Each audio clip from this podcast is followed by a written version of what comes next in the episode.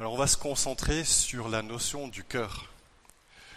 Regardez un peu le, côté battement, pas du cœur physique, mais du côté cœur d'un point de vue spirituel.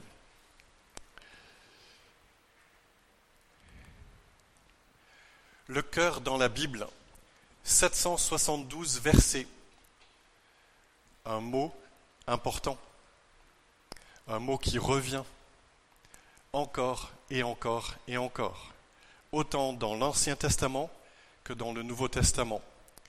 Alors nous allons faire un zoom d'abord sur le Deutéronome, des extraits des chapitres 5 à 10, où on va trouver un certain nombre de thèmes, et puis on va regarder dans le Nouveau Testament des extraits de différents livres où on retrouve ces mêmes thèmes avec un regard de foi et de grâce. Et puis des questions pour nous. Donc ça c'est le plan.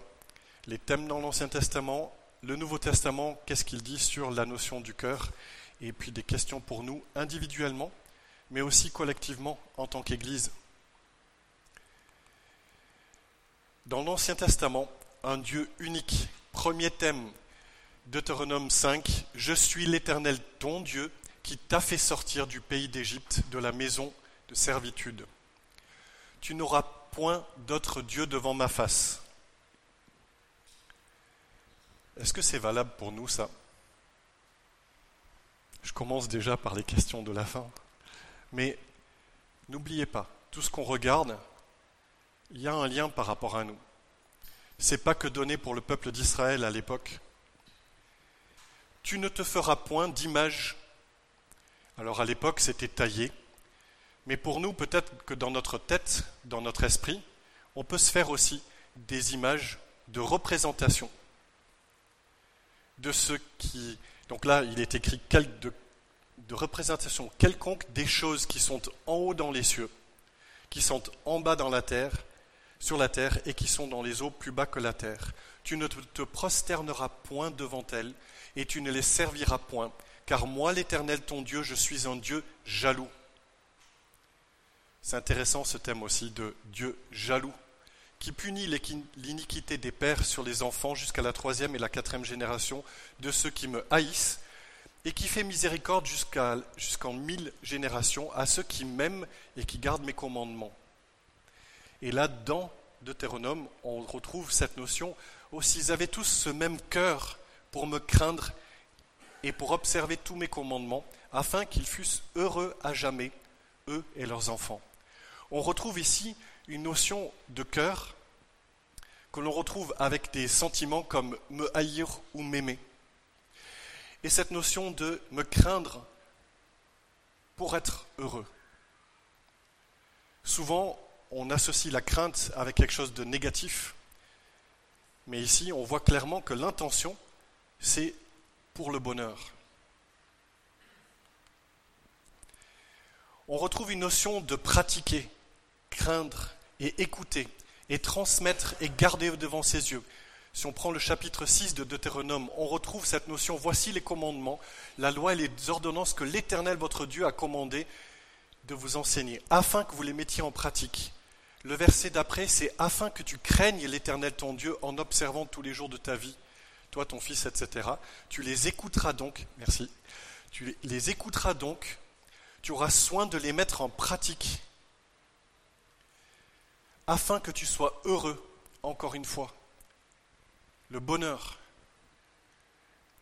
dans le contexte d'Israël, c'était multiplié. Écoute, Israël, l'Éternel, notre Dieu, est le seul éternel. Et si vous avez remarqué sur la page précédente et celle-là, l'Éternel ton Dieu.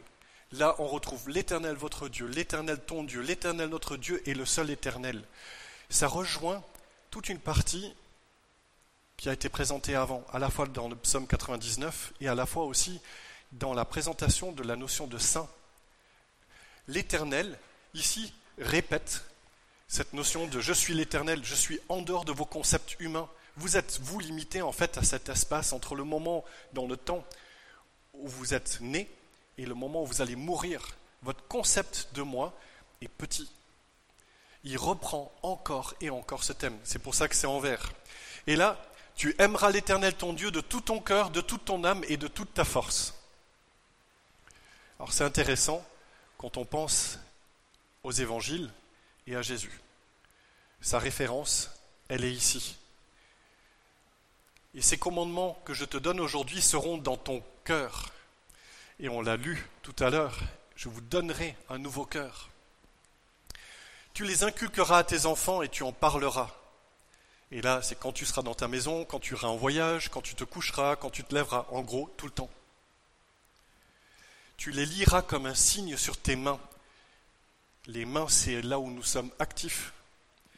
Mais aussi comme les frontons entre tes yeux pour ceux qui ont des lunettes, comme si sur les lunettes, il était inscrit les commandements. Tu les écriras sur les poteaux de ta maison et sur tes portes, pour montrer à ceux qui viennent, voici, moi et ma maison, nous servirons l'Éternel. Deutéronome 7, le chapitre d'après. Peut-être diras-tu dans ton cœur, ces nations sont plus nombreuses que moi, comment pourrais-je les chasser? Que ou qui craignons-nous? Ne les crains point. Rappelle à ton souvenir ce que l'Éternel ton Dieu a fait à Pharaon et à toute l'Égypte. Ensuite, on voit quand l'Éternel ton Dieu t'a fait sortir, ainsi fera l'Éternel ton Dieu à tous les peuples que tu redoutes. L'Éternel ton Dieu, encore une fois, enverra même des frelons, etc. Ne sois point effrayé à cause d'eux, car l'Éternel ton Dieu est au milieu de toi, le Dieu grand et terrible. On retrouve le psaume 99, grand, terrible, éternel. Mais le cœur, c'est aussi un lieu d'épreuve, un lieu d'apprentissage.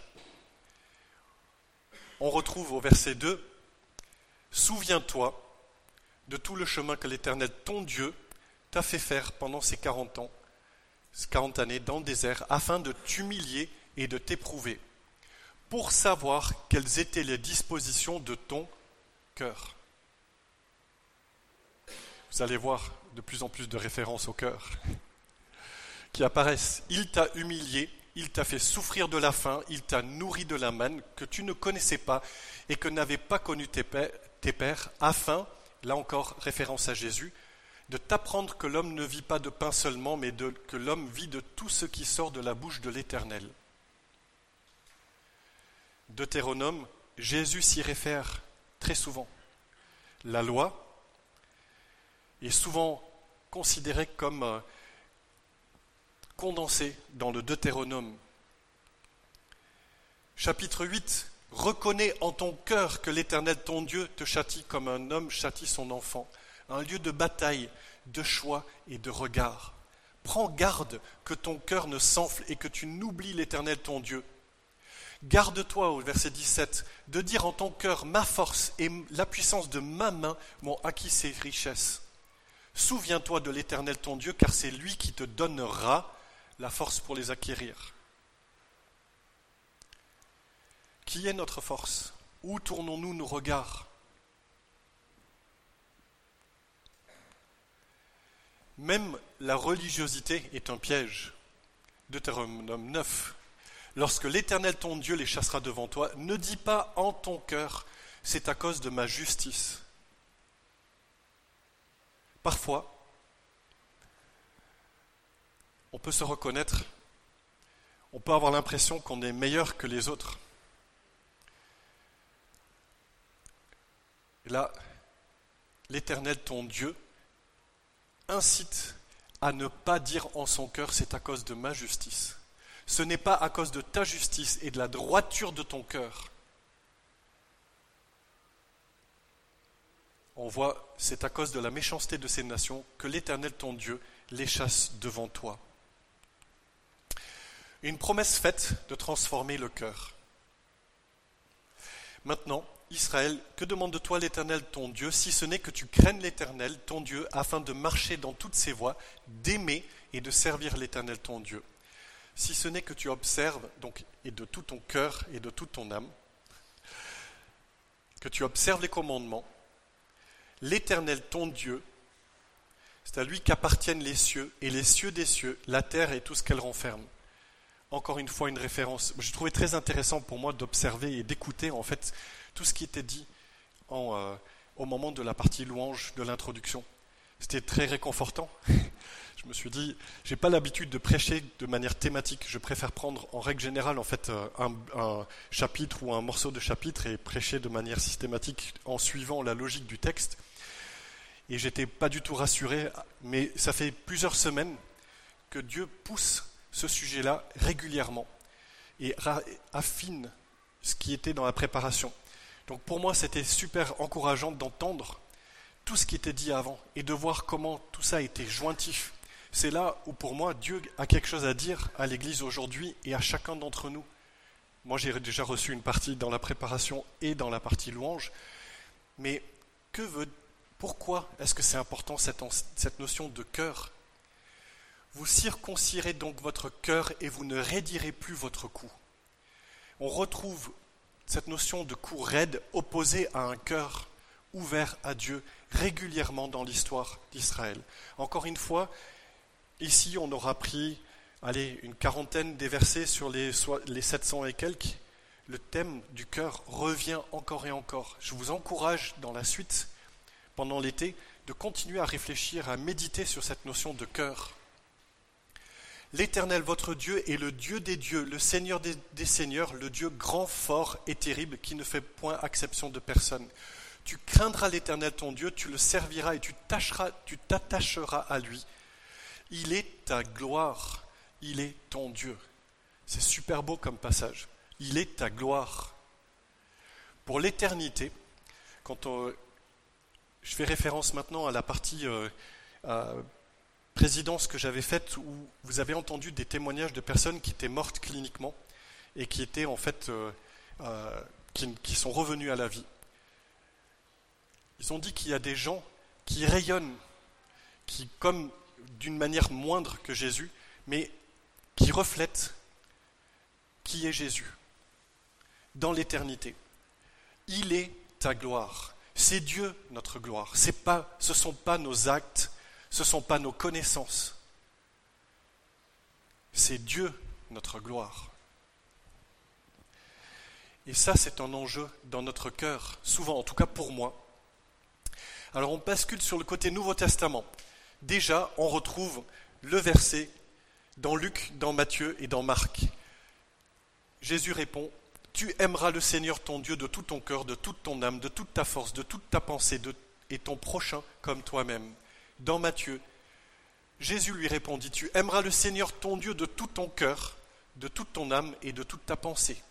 Et dans Marc, tu aimeras le Seigneur ton Dieu de tout ton cœur, de toute ton âme, de toute ta pensée et de toute ta force. Donc on a un certain nombre de variantes, certains mettent plus l'effort sur telle partie ou telle partie. Et que l'aimer de tout ton cœur, de toute sa pensée, de toute son âme et de toute sa force, et aimer son prochain comme soi-même, c'est plus que tous les holocaustes et tous les sacrifices. Jusqu'où est-ce que nous pouvons aussi considérer que nos actes pour l'Église ou pour Dieu sont des sacrifices et des holocaustes? Je suis enfant de missionnaire. J'ai grandi avec des missionnaires que j'ai observés depuis que j'étais tout petit. On était une mission qui faisait des émissions radio à Monaco et on avait des gens qui visitaient de partout. J'ai grandi avec des personnes qui ont fui les pays de l'Est Certains d'entre eux terrorisaient des chiens, même notre petite chienne qui s'occupait plus de la nourriture que d'autre chose, parce qu'ils ont été chassés en fait pendant des jours et des jours par des chiens le long de la frontière. Mais quand on est enfant, on observe, on observe nos parents, on observe les parents de nos copains, on regarde. Jusqu'où est-ce que nous pouvons être plus préoccupés par nos holocaustes et nos sacrifices que de notre amour pour Dieu. Et c'est une question pour chacun. Et je ne suis pas en train de prêcher vis-à-vis de vous en disant vous. Non, c'est pas ça. C'est vraiment une question personnelle. Quand on sera face à Jésus, on aura la revue de, de toute notre vie à un moment donné. Tout, toutes nos pensées, tous nos actes, tout sera publié.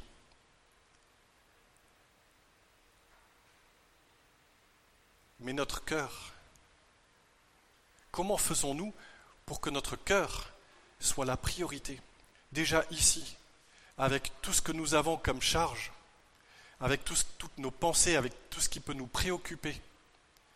Est-ce que notre cœur est important pour nous? Un cœur pour Dieu, un cœur où on fait de la place pour Dieu.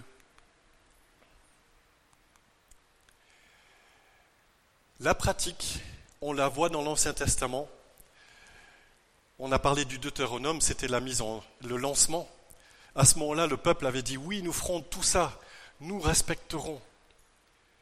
Pourtant, Jésus a ses cartons. Jésus leur répondit Hypocrite, Ésaïe a bien prophétisé sur vous, ainsi qu'il est écrit Ce peuple m'honore des lèvres, mais son cœur est éloigné de moi. Dans Actes, nos pères ne voulurent pas lui obéir, ils le repoussèrent et ils tournèrent leur cœur vers l'Égypte, ce qui précède Deutéronome. Et au verset 51, il dit Homme au cou raide, incirconcis de cœur et d'oreille. C'est quand même super carton. Hein. Je veux dire, il n'est pas gentillé. Euh, Étienne, quand il parle, vous vous opposez toujours au Saint-Esprit.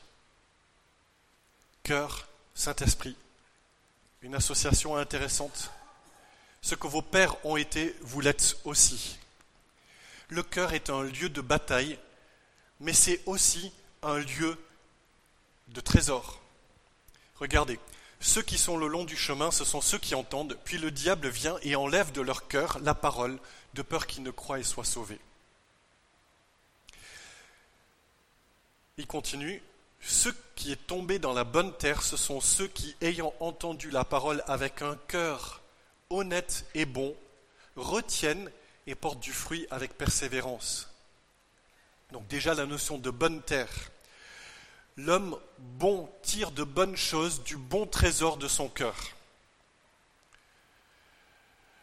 Il y a deux semaines, Jean-Marc a prêché sur la notion de la tentation. Et dans le contexte de la tentation, il a cité plusieurs passages où il est question de ce qui est mauvais dans le cœur. Mais la Bible présente le cœur comme étant un lieu où on peut avoir de bons trésors ou de mauvais trésors. Des pensées bonnes qui sont plantées comme la parole, du semeur, ou des choses qui sont plantées comme la tentation. C'est un lieu de bataille. Le méchant tire de mauvaises choses de son mauvais trésor, car c'est de l'abondance du cœur que la bouche parle. Dans un Pierre, c'est pas que Jésus est dans les évangiles, dans un Pierre on a aussi, mais la parure intérieure est cachée dans le cœur. La pureté incorruptible d'un esprit doux et paisible, qui est d'un grand prix devant Dieu. Dans le cœur, on peut avoir des choses qui ont un grand prix, pas seulement pour nous, mais aussi pour Dieu. Pour moi, ça m'encourage de vouloir, comme un jardin, entretenir cette notion du cœur. Car c'est du cœur que viennent les mauvaises pensées, les meurtres, les adultères, les impudicités, les vols, les faux témoignages, les calomnies. Ça, c'était le verset qui était cité. Et si vous n'avez pas eu l'occasion d'être présent, je vous incite aussi à écouter euh, la prédication de, Jean-Marc d'il y a deux semaines. Le cœur est un muscle de la foi, un lieu où brûle un, feu saint. Regardez, dans Luc, on trouve, alors Jésus leur dit, ô homme sans intelligence et dont le cœur est lent à croire, un cœur lent. Moi j'ai besoin parfois que Dieu vienne une fois, puis une deuxième fois, puis une troisième fois, et puis parfois un peu plus fortement que précédemment pour euh, amener le changement. Dieu aussi est patient avec nous. On peut parfois croire des choses avec beaucoup de conviction et plus tard on est amené à reconnaître que finalement la Bible n'était pas comme ce que l'on pensait. On projette souvent sur la Bible notre degré de compréhension et de maturité ou d'immaturité. un cœur lent. Moi, je souhaiterais, pour notre Église et pour chacun des membres de l'Église, que nous ayons des cœurs rapides à croire, rapides à entendre, rapides à écouter, rapides à demander pardon. Quelqu'un avait dit, quand j'étais, euh, peu de temps après que j'ai vraiment donné ma vie à Dieu à l'âge de 18 ans. Avant, c'était plus le côté écolo, ça montait, ça descendait. J'avais toujours, je croyais toujours en un sauveur. Mais accepter Dieu comme un maître, m'a fallu jusqu'à l'âge de 18 ans pour euh, faire ce choix.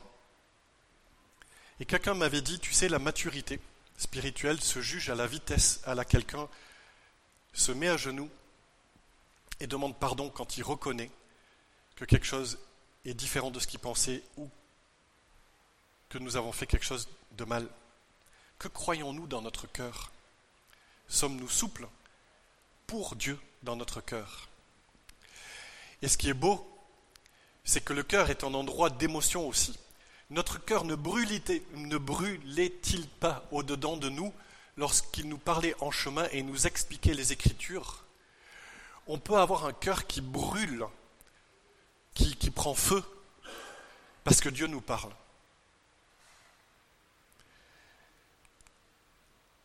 À l'inverse, on voit dans le Nouveau Testament aussi la notion de jugement si on endurcit notre cœur. Dans Romains 1, 21, puisque ayant connu Dieu, ils ne l'ont point glorifié comme Dieu. Le reproche qu'il fait ici, c'est de ne pas glorifier Dieu comme Dieu. Ça rejoint la prière de Charles tout à l'heure. Les nations qui se liguent, qui ne reconnaissent pas Dieu pour Dieu, ils se sont égarés dans leurs pensées et leur cœur sans intelligence a été plongé dans les ténèbres. En même temps, on voit la notion aussi de d'endurcissement, de cœur impénitent, qui peut amasser un trésor de colère pour le jour de la colère et de la manifestation du juste jugement de Dieu. Mais le jugement n'est pas que réservé en fait à ceux qui ne le connaissent pas et qui le rejettent entièrement. Regardez dans Matthieu. C'est ainsi que mon Père céleste vous traitera si chacun de vous ne pardonne pas à son frère de tout son cœur. Le cœur et le pardon. Est-ce que nous sommes amers? Est-ce que nous retenons de l'amertume?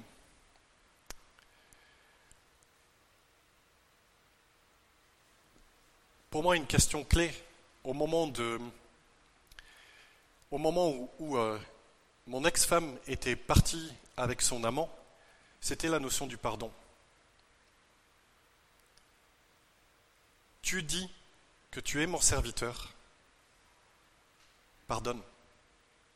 Tu dis le Notre Père, pardonne-nous nos offenses, comme nous pardonnons à ceux qui nous ont offensés. Est-ce que tu le fais?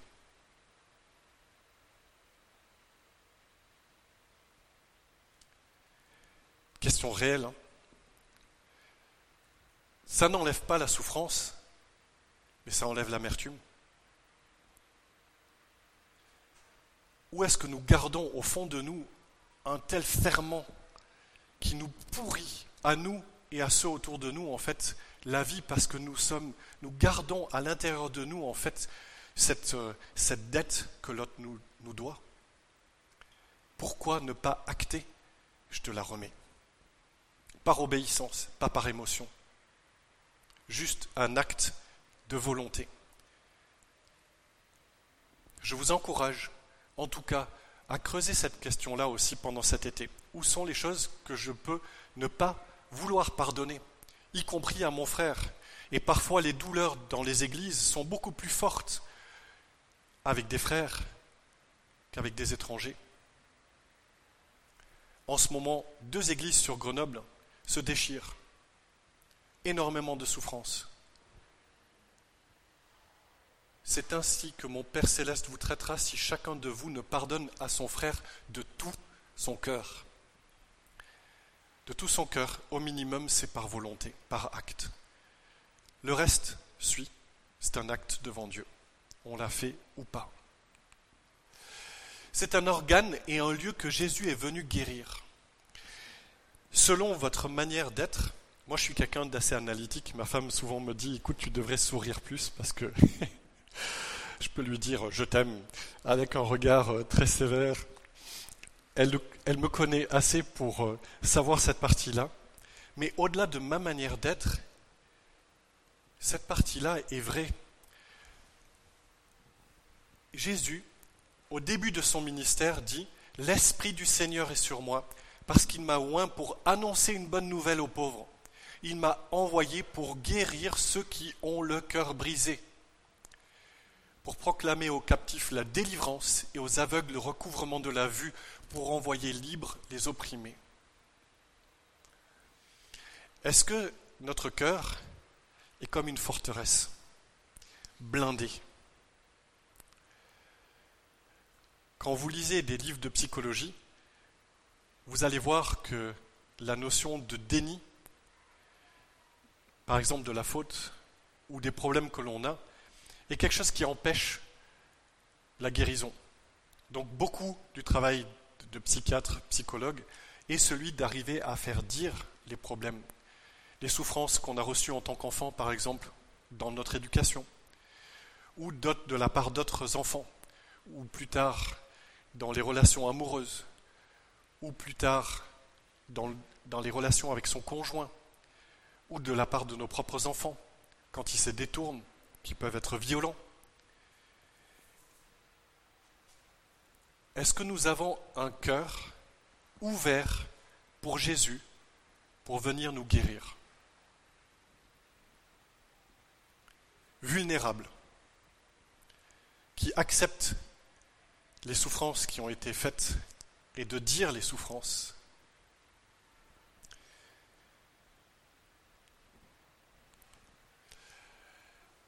Une série d'applications tirées d'un livre du Nouveau Testament hébreu. On a vu Deutéronome, on va voir hébreu. Prenez garde, frères. Donc là, il s'adresse bien à des chrétiens. Et ça, quand j'ai lu ce verset, ça m'a choqué. que quelqu'un de vous n'ait un cœur mauvais et incrédule. J'ai hésité à le mettre, mais en même temps, il, est, il fait partie de ces versets dans le Nouveau Testament au point de se détourner du Dieu vivant. Nous connaissons tous des personnes qui se sont détournées. Moi, j'ai peur, je tremble pour mes enfants. Ils ont grandi dans les églises, ils ont entendu. Vont-ils développer un cœur mauvais et incrédule? Est-ce que dans nos assemblées, nous avons des personnes qui se détournent à un moment donné du Dieu vivant? On voit la parole de Dieu. Et parfois, on a fait de la Bible un livre de magie. Un livre qui serait euh, en lui-même magique, alors qu'on sait que c'est Dieu qui utilise, c'est le Saint-Esprit qui parle, la parole de Dieu est vivante, efficace, plus tranchante qu'une épée quelconque à deux tranchants, pénétrant jusqu'à partager âme et esprit, jointure et moelle. Elle juge les sentiments et les pensées du cœur. Jusqu'où est-ce que nous nous exposons à la lecture, à l'étude de la Bible pour que Dieu puisse nous juger? Moi, je préfère être jugé maintenant, pouvoir me repentir, changer et repartir en fait dans la relation avec Dieu plutôt que de développer un cœur qui se détourne du Dieu vivant. Jusqu'où est-ce que vous prenez la parole en disant Dieu, je veux te connaître Dans mon étude, même suivie, hein, ça n'empêche pas du tout. Dieu est présent, il se révèle dans sa parole, du début jusqu'à la fin. Je veux te connaître. Et quand Dieu se révèle, la plupart du temps, vous avez un phénomène de je suis indigne. On, on le retrouve plein de fois dans l'Ancien Testament, mais aussi dans le Nouveau Testament. On est devant quelqu'un qui est tellement au-dessus. Et pourtant,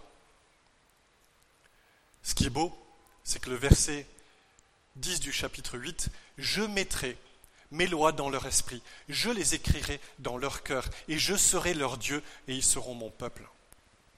Est-ce que nous demandons à Dieu d'inscrire, que lui fasse, pas par nos efforts, mais que lui inscrive dans notre cœur, dans notre esprit, sa loi? Approchons-nous, et celui-là tu l'as cité tout à l'heure. Pour ça, j'étais très encouragé.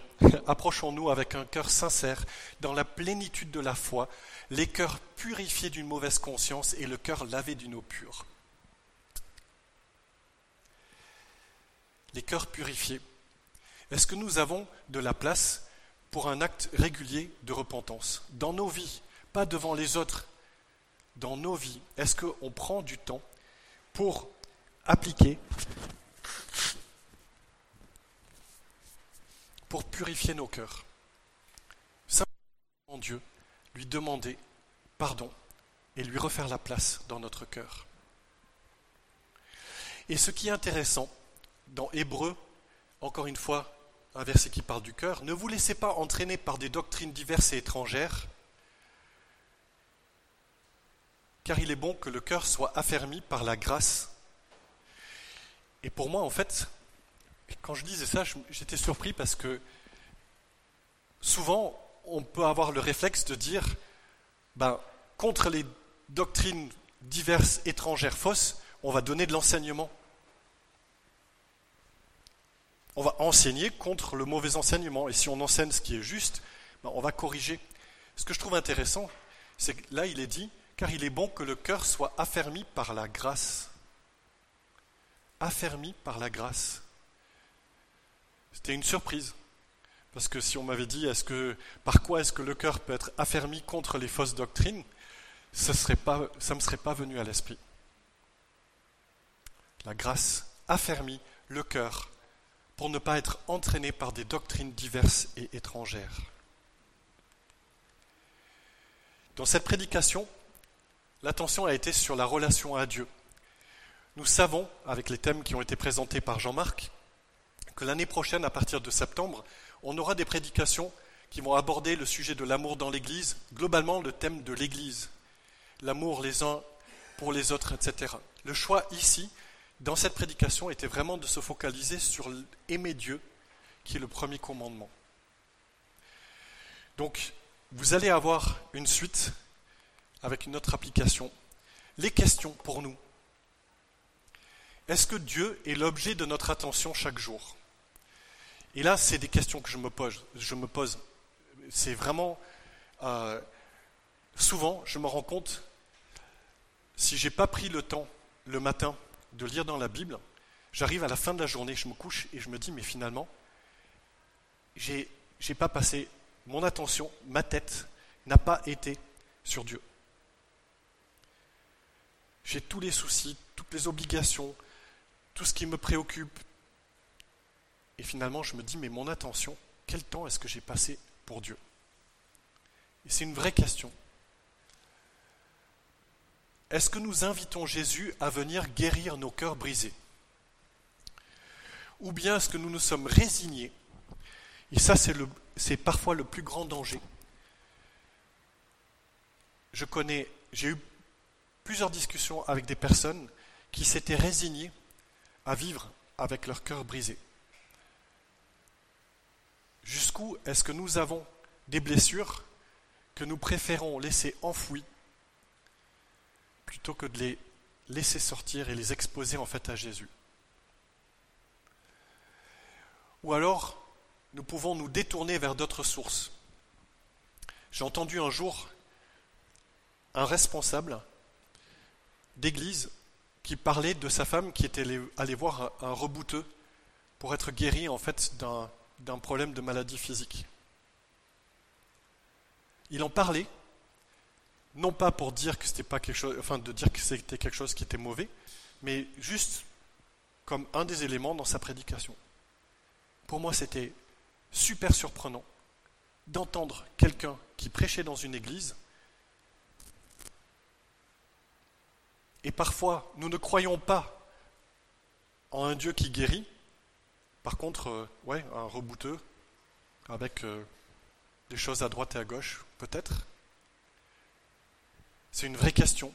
Est-ce que nous croyons à un Dieu qui guérit les cœurs brisés, potentiellement la partie physique aussi? Aspirons-nous à aimer Dieu avec un cœur non partagé? Et là, c'est intéressant avec tous les versets qui parlent de toutes nos forces, de toute mon âme, de toute ma volonté. En gros, nos émotions, est-ce qu'elles sont aussi à disposition pour Dieu? Je suis en train de lire un livre écrit par quelqu'un qui, euh, un, prof de théologie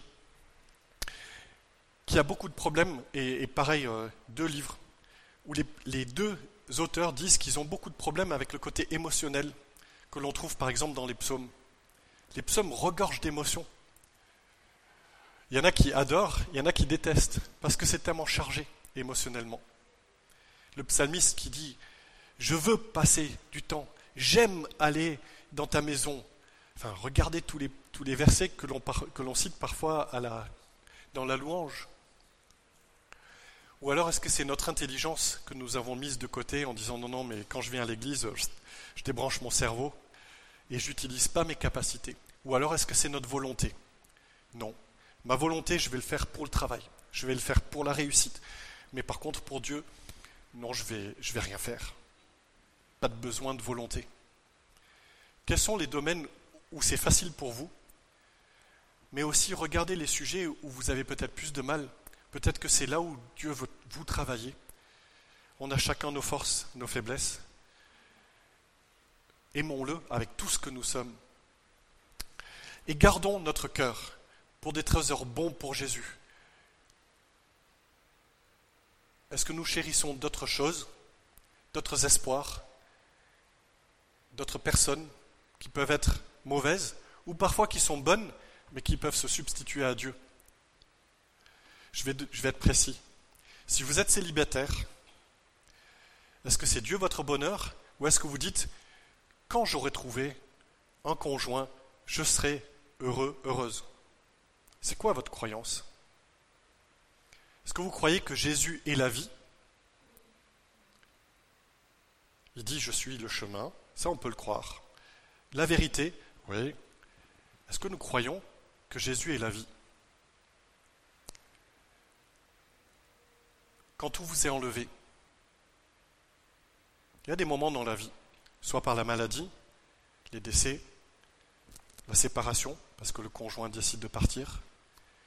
Est-ce que vous croyez, est-ce que nous croyons que Jésus est la vie, qu'on a la vie simplement parce qu'on l'a lui, alors que tout le reste, c'est comme du sable qui coule entre les mains, on n'est pas capable de le tenir. Et pareil, ce qui est de nos croyances, de nos espoirs. Nos espoirs peuvent être ce qui vient se substituer à Jésus. En tant qu'Église, en tant qu'individu, mais en tant qu'Église aussi, est-ce que nous mettons Dieu le Seigneur en priorité comme chef? Et là, ça a été assez dit tout à l'heure, à la fois dans l'introduction, mais aussi dans les prières, Jésus comme Seigneur Ou est-ce que nous nous tournons vers des hommes pour être guidés et délivrés? Beaucoup de tensions dans les églises viennent parce que finalement, Jésus n'est plus mis à la place, la première place. On attend de la part des responsables une puissance qu'ils n'ont pas. Ils ne peuvent pas l'avoir. On attend de la part d'hommes de nous délivrer des problèmes que nous, avons. Et on peut projeter sur les responsables de l'Église des devoirs qu'ils ne peuvent accomplir par leur propre force. En tant qu'Église, collectivement, on peut charger des pasteurs ou des anciens de poids qu'ils ne peuvent porter eux-mêmes. S'ils les acceptent, ils ont tort. Ils ne peuvent que faire les bonnes œuvres qui sont préparées d'avance par Dieu. Et il y a des souffrances qu'on l'on retrouve encore et encore parce que nous avons inversé qui était le chef de l'Église. En tant qu'Église, enseignons-nous à aimer Dieu avec tout notre cœur. Et là, pour moi, c'est une vraie question par rapport à mes enfants, par exemple ou aux enfants en général? Est-ce que nous leur enseignons beaucoup de choses dans la tête ou est-ce que nos enfants disent oui, papa, il aime Dieu? Une vraie question, hein. beaucoup plus dure que là. C'est facile de prêcher et de dire des mots, mais nos enfants, que vont-ils dire de nous? En tant qu'Église, est-ce que nous reflétons un amour de Dieu, une passion pour Dieu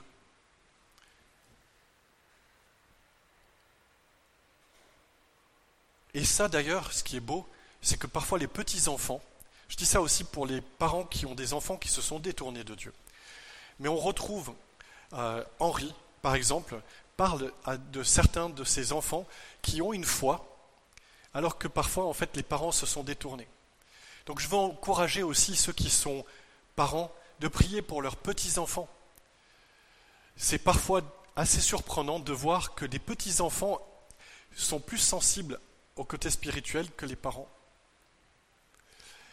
Vivons-nous d'autres traditions, d'autres activités prioritaires qui se, qui se sont substituées à aimer Dieu?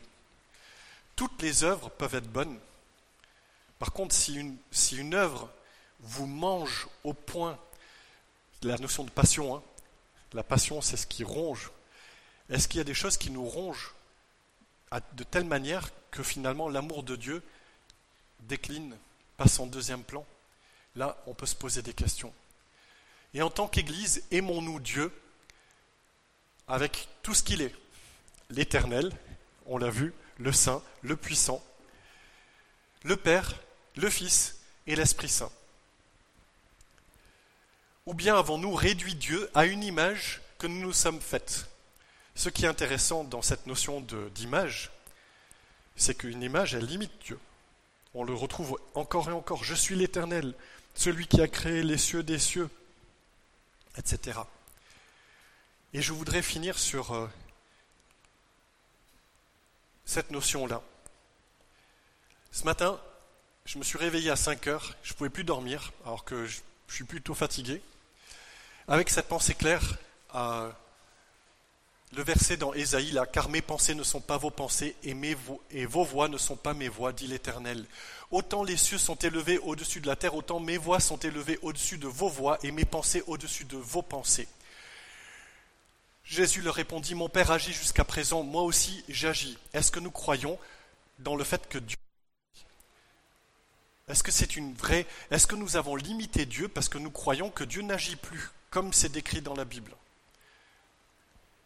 Un Dieu qui agit.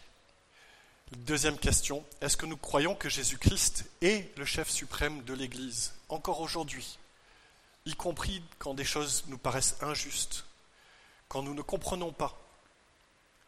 Il y a quelques années en arrière, j'ai trouvé intéressant, euh, à Casimir Perrier, avant les tensions, ou, plutôt au moment où les tensions étaient déjà existantes, euh, deux fois, on m'a demandé de, prendre la responsabilité d'œuvres, d'œuvres chrétiennes. Une première fois, en fait, la CLC, une deuxième fois, en fait, le CIFEM à La Réunion. Dans les deux cas, j'ai demandé, en fait, aux anciens s'il pouvait en fait nous euh, qu'il prie. Et les deux fois, malgré les tensions qu'il y avait en fait dans ce groupe d'anciens à l'époque, ils, ils sont venus, ils ont dit on ne peut pas te dire pourquoi, mais de manière unanime, on a la conviction qu'il ne faut pas que tu le fasses. Pour moi, c'est intéressant que Dieu peut agir comme il le veut, à travers les hommes. Et c'était clair, si ça s'était fait, vu ce que ma première femme a fait, je pense que c'était important de ne pas rentrer dans un ministère à ce moment-là. Ça aurait été une honte pour les deux ministères en question. Ils savaient ce qui allait se passer. Les anciens, alors qu'ils étaient en tension à l'intérieur entre eux, étaient néanmoins utilisés de manière unanime avec une conviction partagée de dire non, tu ne dois pas le faire. Jésus est le chef de l'Église. Et finalement, croyez-vous que l'Écriture parle en vain? C'est quand même carton. C'est avec jalousie que Dieu chérit l'Esprit qu'il a fait habiter en vous. Celui-là, pour moi, il a été un, un verset que je ne connaissais pas. Ou en tout cas, il y a toute une série de versets là qu'on filtre. Mais Dieu, qui est jaloux, de l'esprit qu'il fait habiter en nous. Est-ce que nous sommes à l'aise avec l'Esprit Saint? Ou est-ce que nous filtrons Moi, j'ai filtré pendant des années. Vraiment, plus j'avance dans l'étude des textes tels qu'ils sont écrits, en acceptant d'enlever en fait un certain nombre de filtres, plus je me rends compte de tout ce que j'ai filtré. Est-ce que vous savez que 1 Corinthiens 14, par exemple, dit d'aspirer ou de rechercher les, euh, ce qui est de l'esprit, ou les traduit les expériences spirituelles. Moi, j'ai grandi avec une culture familiale, culture d'église, où euh, on m'aurait dit est-ce que ce verset est vrai? A ou faux? Et il faudrait lire éviter ou fuyer les expériences spirituelles, j'aurais choisi B. Mais c'est pas ce qui est écrit. C'est pas ce qui est écrit. Quelle place laissons-nous à Dieu tel qu'il est? Ou est-ce que nous sommes obligés de, d'essayer d'amoindrir des, versets parce qu'ils sont émotionnels, parce qu'ils sont, potentiellement euh, contraires à ce que nous pensons Ou est-ce que nous disons non, non, mais ce verset-là, il ne s'applique plus Avant de dire que quelque chose ne s'applique plus, il faudrait qu'il y ait un verset qui dise que ça ne s'applique plus. Ou alors, il faut être certain. Moi, je me rends compte de tout ce que j'ai filtré, où j'ai pas laissé à Dieu la place d'être Dieu tel qu'il est, tel qu'il s'est révélé dans le passé, et tel que je découvre qu'il se révèle encore aujourd'hui. Pas d'image limitant Dieu. Est-ce que nous prions individuellement et en tant qu'Église pour ne pas avoir de filtre face à lui, pour qu'il puisse se révéler tel qu'il est? Vraiment. On l'a chanté. Souvent. Te connaître tel que tu es. Vraiment.